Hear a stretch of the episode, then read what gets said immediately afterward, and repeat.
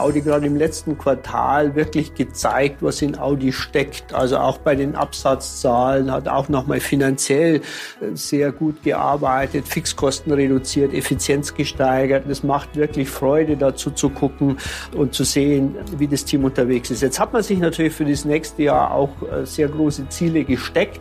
Von daher bin ich sehr gespannt, bin der Meinung, da ist sehr viel gut entschieden worden. Das sind die richtigen Leute am Werk und ich bin auch sehr optimistisch, dass man das schaffen kann. Wir sind Audi. Der Mitarbeiter-Podcast mit Brigitte Teile und Axel Robert Müller.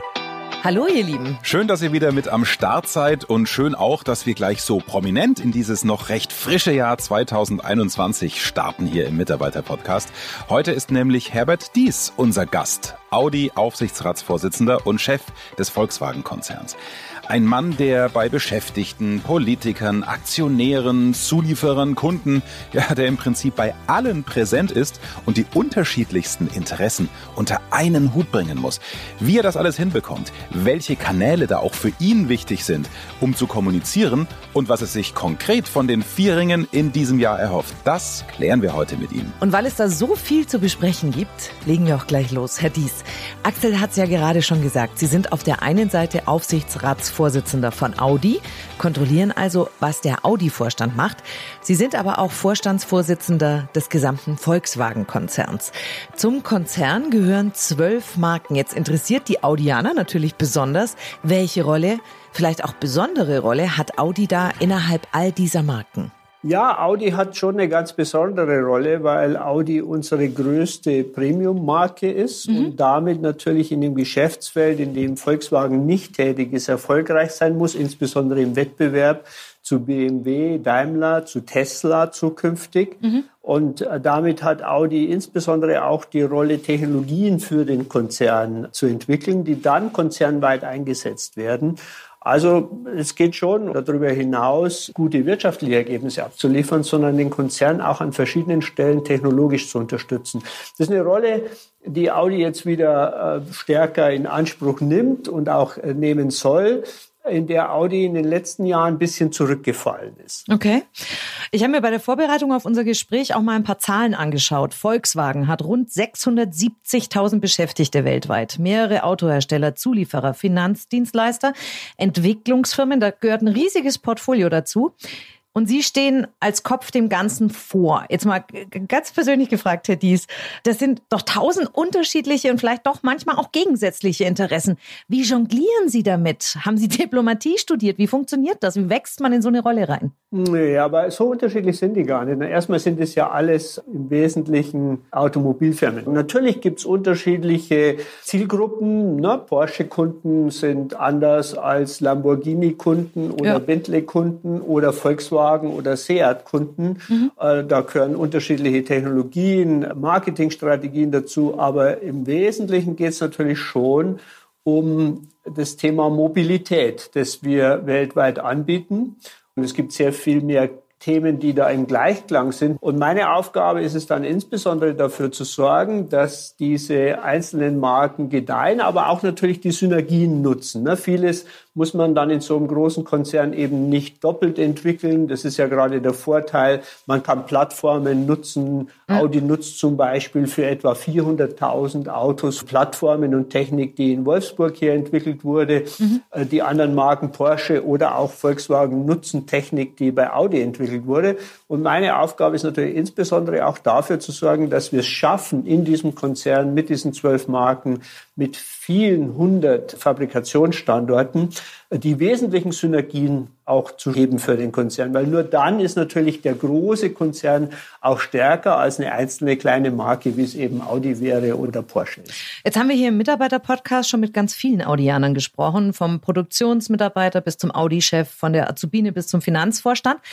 Egal, um welches Thema es im Speziellen ging, alle hatten ein gemeinsames Ziel, schlanker, schneller und unbürokratischer zu werden. Und da gibt's auch ganz äh, viele tolle Umsetzungen und Veränderungen schon. Wie zufrieden sind Sie denn damit, was sich da in Sachen Wandel und Digitalisierung bei Audi tut? Ja, ich muss sagen, ich bin wirklich auch begeistert von dem, wie Audi jetzt im letzten Jahr wirklich Tempo aufgenommen hat, seit Markus Düßmann das mit dem neuen Vorstand macht ist es schon wirklich beeindruckend, wie schnell Audi wieder auf die Spur kommt. Ich muss schon auch dazu sagen, ich habe mir um Audi schon Sorgen gemacht, Audi wurde durch Diesel stark betroffen, hatte auch extrem viele Vorstandswechsel, gerade auf der Technikseite, hat diese Rolle, die Audi mal hatte als Angreifer, als Technikpionier schon auch verloren. Aber jetzt in den letzten zwei Jahren ist Audi aus meiner Sicht auf einem sehr, insbesondere im letzten Jahr, auf einem sehr guten Weg zu alter Stärke zurückzufinden.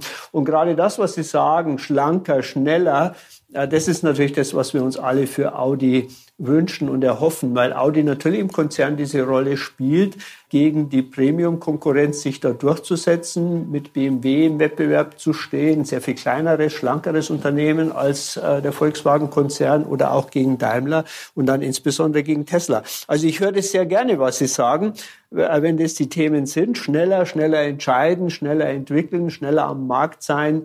Das ist sehr gut, wenn, wenn Audi sich in die Richtung bewegt. Und es ist schön, dass Sie auch noch dazu fügen, dass Audi stärker wird. Denn ich denke, in der Transformation, in der Audi gerade steckt, das ist ja immer eine Veränderungsphase, die auch viele verunsichert.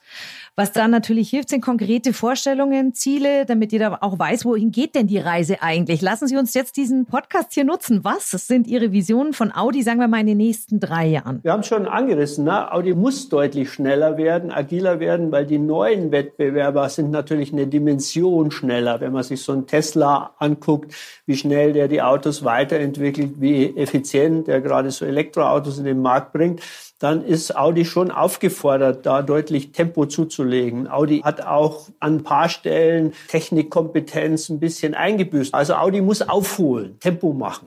Ich fand jetzt sehr gut im letzten Jahr die Entscheidungen, dieses Artemis-Projekt aufzusetzen, gerade eben mit dem Ziel, wieder an die technische Spitze vorzudringen bei diesem ganzen Thema Fahrerassistenz, elektrisches Fahren, äh, hochautomatisiertes Fahren. Ich fand es sehr richtungsweisend, dass Audi die Führung übernommen hat für die Softwareentwicklung im Konzern, auch jetzt für die Anläufe der PPE-Plattform die Softwareentwicklung in die Hand nimmt. Mit Artemis zusammen soll es ja in diesem dann sehr zukunftsträchtigen neuen Fahrzeug für Audi, das auch autonom fahren soll, dann auch in den nächsten Jahren auf die Straße kommen. Und damit kann Audi wieder eine Pionierrolle einnehmen im Konzern, die Speerspitze in der technischen Entwicklung und sich dann auch wieder profilieren gegenüber den Premium-Wettbewerbern wie Daimler oder BMW. Das finde ich sehr, sehr gut und bin auch sehr zuversichtlich, dass Audi das gelingen kann. Sie haben Ihren Mitbewerber in Brandenburg, der da gerade eine riesige neue Autoproduktion baut, schon mehrfach erwähnt. In Sachen E-Mobilität wollen die die schnellsten und besten sein. Und äh, so wie ich sie empfinde, ist da ein hoher Ehrgeiz, den nicht nur einzuholen, sondern zu überholen. Ist das möglich? Denn äh, die Crew von Elon Musk ist ja vielleicht doch ein bisschen flexibler in der Bewegung, oder? Ja, das ist ein guter Punkt, den Sie da ansprechen. Das wird sicherlich nicht einfach sein, weil die Crew vom Elon Musk ist eben auch ein gemischtes Team. Da sind viele Leute mit Automobil-Know-how dabei, aber auch viele Softwareleute aus der Westküste. Und die sind sehr schnell unterwegs, entscheiden sehr schnell, sind sehr fokussiert unterwegs. Für so einen großen Konzern wie Volkswagen ist es wahrscheinlich schwierig, den Rhythmus zu halten. Aber bei Audi könnte das schon gelingen. Mhm. Audi ist eine kleinere, kompaktere Mannschaft.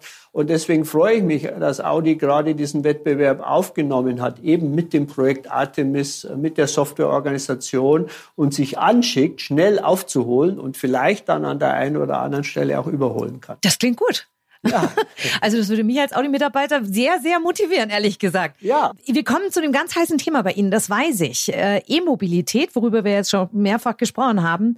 Ist das für Sie die einzig sinnvolle Variante, um den CO2-Ausstoß zu reduzieren oder ist Wasserstoff vielleicht auch eine Alternative? Nee, das ist für mich schon die einzig sinnvolle, weil die ist verfügbar und ich halte diese Diskussion um Wasserstoff oder auch um synthetische Kraftstoffe, da muss man aufpassen, dass diese Diskussion nicht dazu führt, dass man gar nichts macht, weil Elektromobilität funktioniert, das sieht man, das sieht man an vielen Wettbewerbern, das sieht man an Tesla, das sieht man an begeisterten Kunden.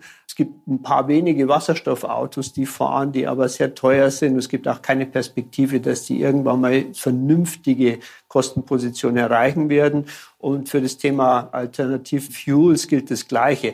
Beide haben zum Nachteil, dass die Effizienz sehr schlecht ist. Bis sie den Strom von der Windmühle und nur dann, wenn der Strom von der Windmühle oder aus dem Solarkollektor kommt, dann wird es ja CO2-frei. Und für beide Konzepte, sowohl die alternativen Kraftstoffe als auch das Wasserstoffauto, Brennstoffzellenauto gilt, dass sie eben dreimal beziehungsweise sechsmal so viele Windmühlen oder Sonnenkollektoren benötigen würden als das Stromauto, das reine Elektroauto. Und damit macht es für den Pkw überhaupt keinen Sinn, diese Techniken weiterzuentwickeln. Okay. Ich habe eine etwas, vielleicht ein bisschen privatere Frage, aber ich bin so wahnsinnig neugierig. Ja. Wenn ich Sie wäre, ja, Konzernchef, Audi-Aufsichtsrat mit all diesen unglaublich mega tollen Autos um Sie herum. A, Fahren Sie überhaupt noch selber? Haben Sie einen Fahrer? Und B, wie oft wechseln Sie das Auto? ja, ich fahre überraschend viel wahrscheinlich selber. Ich fahre meistens selber. Äh, und ich wechsle die Autos wahnsinnig viel, weil mich Autos äh, schon auch noch begeistern. Und wir natürlich im Konzern viele haben, aber ich gelegentlich auch ein paar Wettbewerber fahre, weil wir fahren einfach auch sehr viel Spaß macht und ich damit natürlich auch ein bisschen auch ein Kriterium haben muss, äh, welche Autos fahren gut, wo kann man noch was verbessern. Deswegen fahre ich selber sehr, sehr gern. Ich fahre hier in Wolfsburg gerade ein ID3, immer so mit dem neuesten Stand äh, der Software. Mhm. In München habe ich noch einen äh, Golf GTI und fahre aber zwischendurch alles, was mir so unter die Hände kommt. Das hätte ich auch gern. Oh Gott, ich sag's Ihnen, ich habe, glaube ich, Benzin im Blut. Ja, ich, ich beschwere mich auch nicht. Mir macht es Spaß. Ich weiß auch, Sie sind mit Ihrer Tochter mit dem Elektroauto an Gardasee gefahren, ne? Ja, bin ich mal, ja. Ja, im Sommer. Wie war das? Gut, ich fahre sehr gerne. Also ich begeistern die Elektroautos sehr stark, weil sie doch eine ganz neue Ruhe und Gelassenheit ins Autofahren rein. Da gibt's ja die interessantesten Kennzahlen, ne? dass äh, Elektroautos haben ein Drittel weniger Unfälle zum Beispiel. Man fährt sehr viel gelassener, weil elektrisch fahren auch die Art des Fahrens verändert. Und gerade auf so einer Urlaubsfahrt ist das ein unglaublich schönes Erlebnis, weil es einfach gerade da um den August rum haben wir ja gerade in Bayern auch sehr viel Hektik da, äh, Reiseverkehr. Und es wird viel entspannter in dem Elektroauto. Das ist toll, das habe ich noch nie gehört. Ja, es äh, spiegelt sich auch da wieder, dass Elektroautos ein Drittel weniger Versicherungsprämien zahlen, weil die Unfallwahrscheinlichkeit sehr viel geringer ist mit Elektroautos. Das ist spannend. Wie viel Zeit haben Sie eigentlich für Ihre Familie, Herr Dies? Für meine Familie? Ja. Ich verbringe schon viel Zeit mit meiner Familie, äh, häufig die Wochenenden. Ich habe drei erwachsene Kinder, die sind alle schon auch mit dem Studium fertig. Aber wir versuchen viel Zeit im Urlaub noch gemeinsam. Wir waren jetzt Weihnachten alle gemeinsam, haben Wanderungen gemacht. Also ich arbeite zwar viel, aber ich verbringe auch Zeit mit meiner Familie. Ist auch wichtig, ne? Um aufzutanken, oder? Ja, ist unbedingt äh. wichtig. Das Sprichwort hinter jedem erfolgreichen Mann steht eine starke Frau. Na, das ist sicher richtig. Ja, bei Ihnen zu Hause auch, oder? Ja, absolut. Okay. Ähm, das stimmt vereinzelt auch noch im Jahr 21, muss aber ergänzt werden. Die Frau kann aber mindestens genauso erfolgreich sein und braucht nicht nur hinter einem Mann zu stehen. Ha, wo will ich hin? Zur Frauenquote. Ja.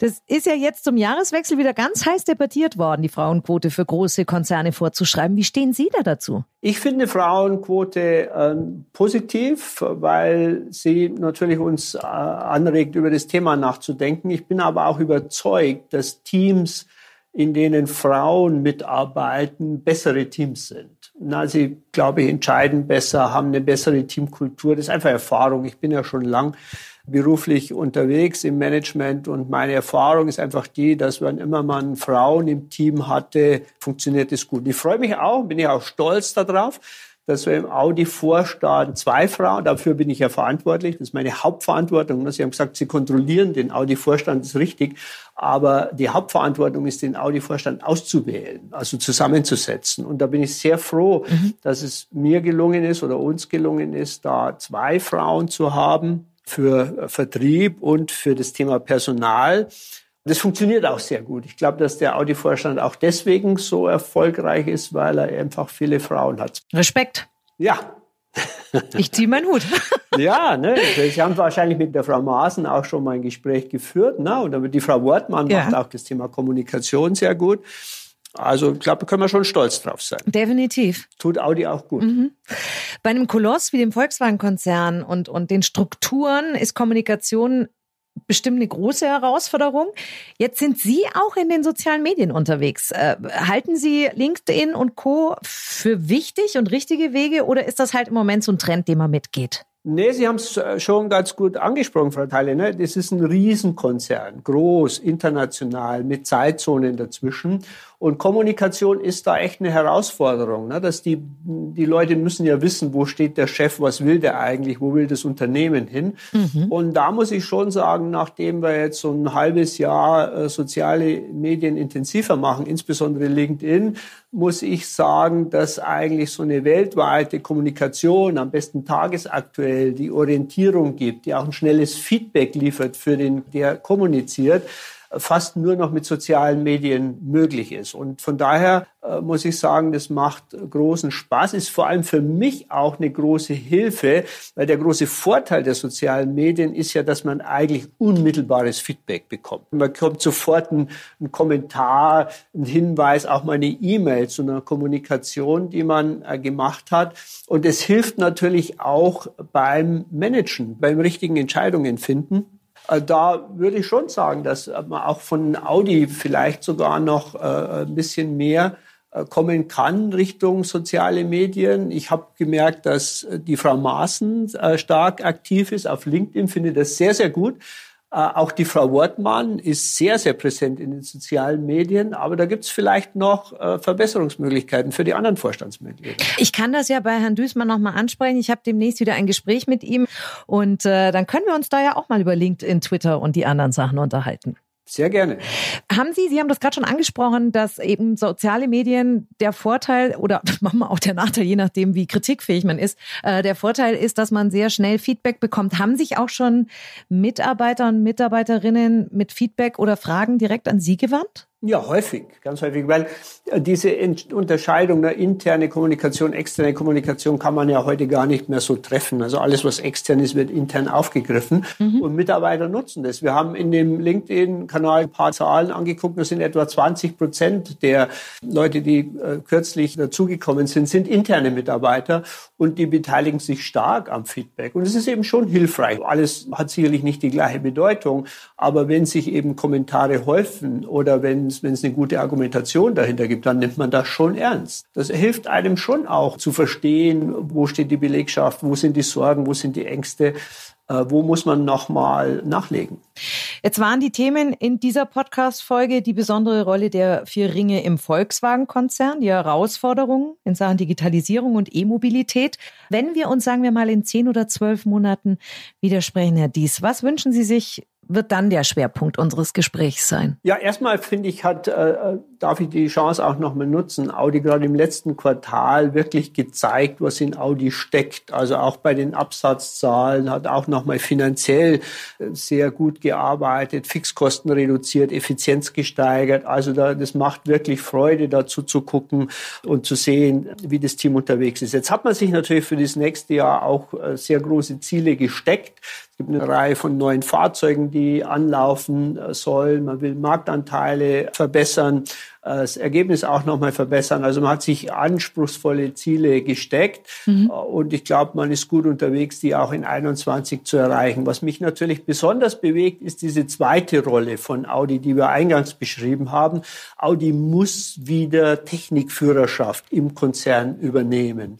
Und auch da ist viel aufgesetzt worden und von daher interessiert es mich natürlich insbesondere jetzt, wenn man in zwölf Monaten mal drauf guckt, äh, was ist mit Artemis passiert? Sind die gut unterwegs? Wie ist die Software-Org unterwegs? Das sind Projekte, die haben eine große Dimension. Die sind sehr schwierig. Ne? Wir bauen ja enorme Softwarekapazitäten auf. Zum Jahresende werden das, glaube ich, 6000 Leute sein. Verschiedenste Konzerngesellschaften werden in diesem Bereich äh, verschmelzen, eingebracht werden. Es wird dann zu überprüfen sein, schafft man es mit dem Fahrzeugprojekt, mit Artemis, die Anläufe vorzubereiten. Und da wissen wir in einem Jahr deutlich mehr. Da wissen wir, funktioniert diese Software, kann die den Wettbewerb mit Tesla aufnehmen? Wie ist das Projekt Artemis unterwegs? Und das zeigt uns dann auch, schafft Audi wieder die technische Führungsrolle im Konzern zu übernehmen. Von daher bin ich sehr gespannt. Bin der Meinung, da ist sehr viel gut entschieden worden. Das sind die richtigen Leute am Werk und ich bin auch sehr optimistisch, dass man das schaffen kann. Aber das wird ein Stück harte Arbeit die nächsten zwölf Monate sein. Insbesondere wenn man eben dann sieht, dass Corona auch noch eine Zeit dauern wird und dass sicherlich auch das wirtschaftliche Umfeld nicht, nicht ganz einfach sein wird in den nächsten Monaten. Mhm, das klingt super spannend und da freue ich mich jetzt schon auf das nächste Interview mit dem Audi-Aufsichtsratsvorsitzenden und Volkswagen-Konzernchef Herbert Dies. Klar, die Erwartungen sind groß an die Vieringe, aber, und das ist, glaube ich, das Wichtigste für die Audianer, die Entwicklung bei Audi im letzten Jahr, in den letzten Monaten, die hat Herbert Dies sehr beeindruckt. Und so ein Lob holt man sich doch gerne mal ab hier im Mitarbeiter-Podcast, oder? Ich bin jetzt auch schon sehr gespannt darauf, was Audi-Chef Markus Düßmann uns erzählt. Mit ihm sprechen wir im Februar hier im Podcast nochmal und Anfang Februar, da starten wir dann auch mit unserer neuen Serie Zusammenarbeit mit Zukunft. Welche neuen Arbeitsweisen und Methoden werden bei Audi angewandt? Wie arbeiten Teams? Auch Corona-bedingt digital zusammen und wer entwickelt welche neuen Ideen? Und nicht vergessen, empfehlt unseren Podcast gerne den Kolleginnen und Kollegen weiter. Wann und wo habt ihr schließlich Herbert dies schon mal so persönlich erzählen hören. Ihr wisst ja, auf dem Weg zur Arbeit oder auch im Homeoffice, den Mitarbeiter-Podcast könnt ihr über euer Smartphone überall anhören. Einfach abonnieren, dann verpasst ihr keine Folge. Wir sind in rund zwei Wochen wieder für euch da. Bis dahin, bleibt gesund. Und passt gut auf euch auf. Macht's gut, ihr Lieben. Schnell informiert. An jedem Ort. Zu jeder Zeit. Nehmt uns mit. Egal wann, egal wie, egal wohin. Der Mitarbeiter-Podcast. Kraftstoffverbrauch Golf GTI kombiniert. 6,9 bis 6,5 Liter auf 100 Kilometer. CO2-Emissionen kombiniert 157 bis 149 Gramm pro Kilometer. Weitere Informationen zum offiziellen Kraftstoffverbrauch und den offiziellen spezifischen CO2-Emissionen neuer Personenkraftwagen können dem Leitfaden über den Kraftstoffverbrauch, die CO2-Emissionen und den Stromverbrauch neuer Personenkraftwagen entnommen werden, der an allen Verkaufsstellen unentgeltlich erhältlich ist. Und bei der DAT Deutsche Auto Automobil Treuhand GmbH, Helmut Hirtstraße 1 73760 Ostfildern oder unter www.dat.de.